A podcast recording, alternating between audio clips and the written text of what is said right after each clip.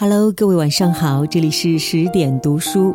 今天我们分享的这篇文章来自作者木耳，文章的题目是“长得漂亮不如活得漂亮”。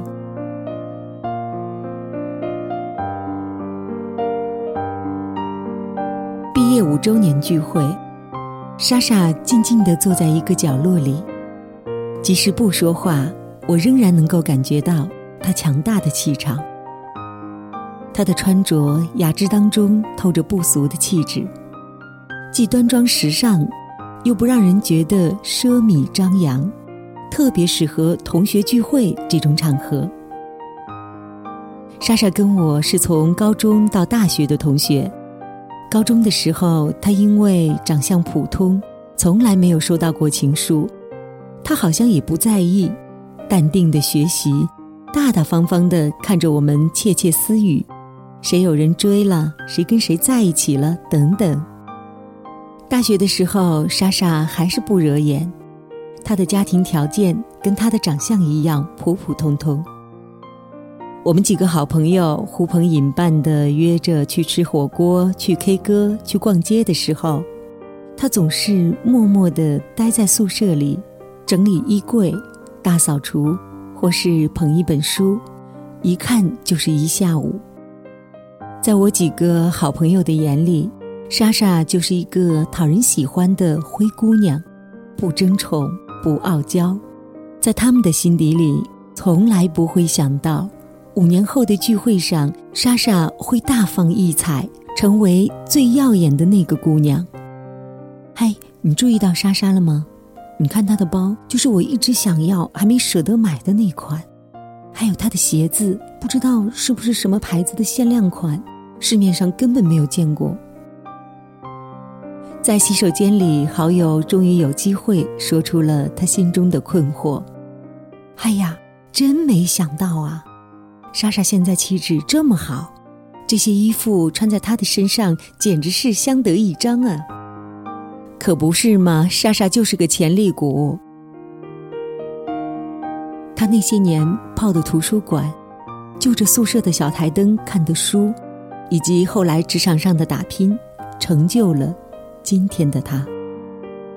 莎莎如今是一家大公司的 HR，她的气场是自信的光芒，也是宠辱不惊的淡定。开口说话，她比在场的其他女生都要有深度一些，并且呢幽默风趣，我实在是自愧不如。那天晚上，我最大的感触就是。漂亮，真的是花瓶一样的东西。比漂亮更重要的，是气场的强大。一个小姑娘从小就被人夸漂亮的话，难免就会沾沾自喜起来。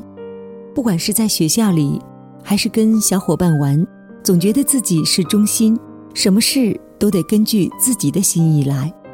长大一些呢，也是因为漂亮。他们会得到更多男孩子的殷勤，出门办事情呢也会更顺利，甚至毕业找工作都要比一般的女生容易一些。看来漂亮确实有很多的好处，但是姑娘们心里要清楚，长得漂亮不是你的功劳，爹妈遗传给了你好的基因，你应该感谢他们。活得漂亮，才是你为自己的人生负责。所以，漂亮的姑娘更应该多长个心，提前为自己的人生做个规划。你看，王菲、范冰冰还有章子怡，都是既长得漂亮又活得漂亮的典范。她们有自己的事业，自己的生活自己做主，舆论也好，偏见也罢，都无法左右。他们的选择。关于爱情，章子怡说：“一定要尊重自己的内心，只要觉得对，就去做吧。因为人活一次，想太多会太累，要为自己而活。所以你看他的爱情，从霍启山到美国人薇薇，在与汪峰相恋，他总是会大方的将恋情公之于众，从不听流言蜚语。”也不左右猜疑，只求自己活得洒脱，活得真实。在演艺事业上，他精益求精。他说：“我太在乎了，希望自己做得好，而且我觉得我的确可以做得更好。”而对于生活，他的观点则是：所有的经历都是用来回忆的，而不是用来后悔的。你看，跟随自己的心，追求自己的幸福，这样才能活得我行我素，最终过上自己想要的生活。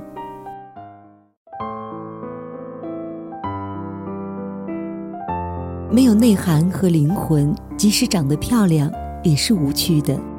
智慧才能让人刮目相看。奥巴马的妻子米歇尔长得算不上怎么漂亮，但她绝对是一个智慧的女人。我曾经看过米歇尔在奥巴马就任之初关于教育问题发表的演讲，深深的被震撼。这是一个有爱心、有远见、有学识、有能力的第一夫人。奥巴马在芝加哥的告别演讲当中提到米歇尔的时候，深情落泪。在台上，他仅仅是刚刚说出了米歇尔这个名字的时候，就引起了台下如雷的掌声和欢呼声。听众在站在台下的米歇尔附近自发围成了圆圈，用掌声向这位第一夫人致意。奥巴马对米歇尔的感激。字里行间真情流露。我那来自南方的女孩，在过去的二十五年中，你不仅仅是我的妻子和孩子们的母亲，还是我最好的朋友。你凭借自己的优雅、风度、勇气和幽默，出色的完成了一个你本来没有要求过的角色。一个圆满的家庭，一个欣赏自己的丈夫，还有美国民众的拥戴，米歇尔活的是漂亮的。且不说名人，我们普通女子，不管长相如何，也都可以丰富自己的内涵，活成自己想要的样子。努力工作，培养爱好，读万卷书，行万里路，经万件事。工作是我们的立身之本，它带给我们的不仅仅是经济收益，更是自己生活的圈子。很多女孩子在嫁入比较富裕的家庭之后，就放弃了工作，做起了全职家庭主妇。这样未必就不可以，但却需要承担风险。一旦婚姻亮起红灯，女人的精神支柱会一下子崩塌。没有了可以疗伤的角落。我个人觉得，一个人的生活应该是由家庭、孩子、工作、爱好以及圈子这几个部分组成，每一部分都有意义。恩爱的时候，你未必会体会得到；但若是被爱的人伤害，你一定会明白，有工作、有同事，对你有多么重要。爱好其实关乎我们的生活情趣，活得漂亮的女人一定是有自己的兴趣和爱好的，兴趣广泛也好，专而精也好，都让我们的生活更丰富，心情更愉悦。爱好会让你的生活更立体，情绪更饱满。读万卷书，腹有诗书气自华。读书多的人更豁达，遇事不钻牛角尖，凡事更多的会站在对方的立场上去想问题。读书也跟行万里路、经万件事是一样的，可以开阔眼界。你若是有看过世界名画的眼睛，听过贝多芬交响曲的耳朵，到达过埃及金字塔的双脚，那么你的见识。一定跟囿于某个小天地的时候大不相同，阅历丰富了，境界也就打开了。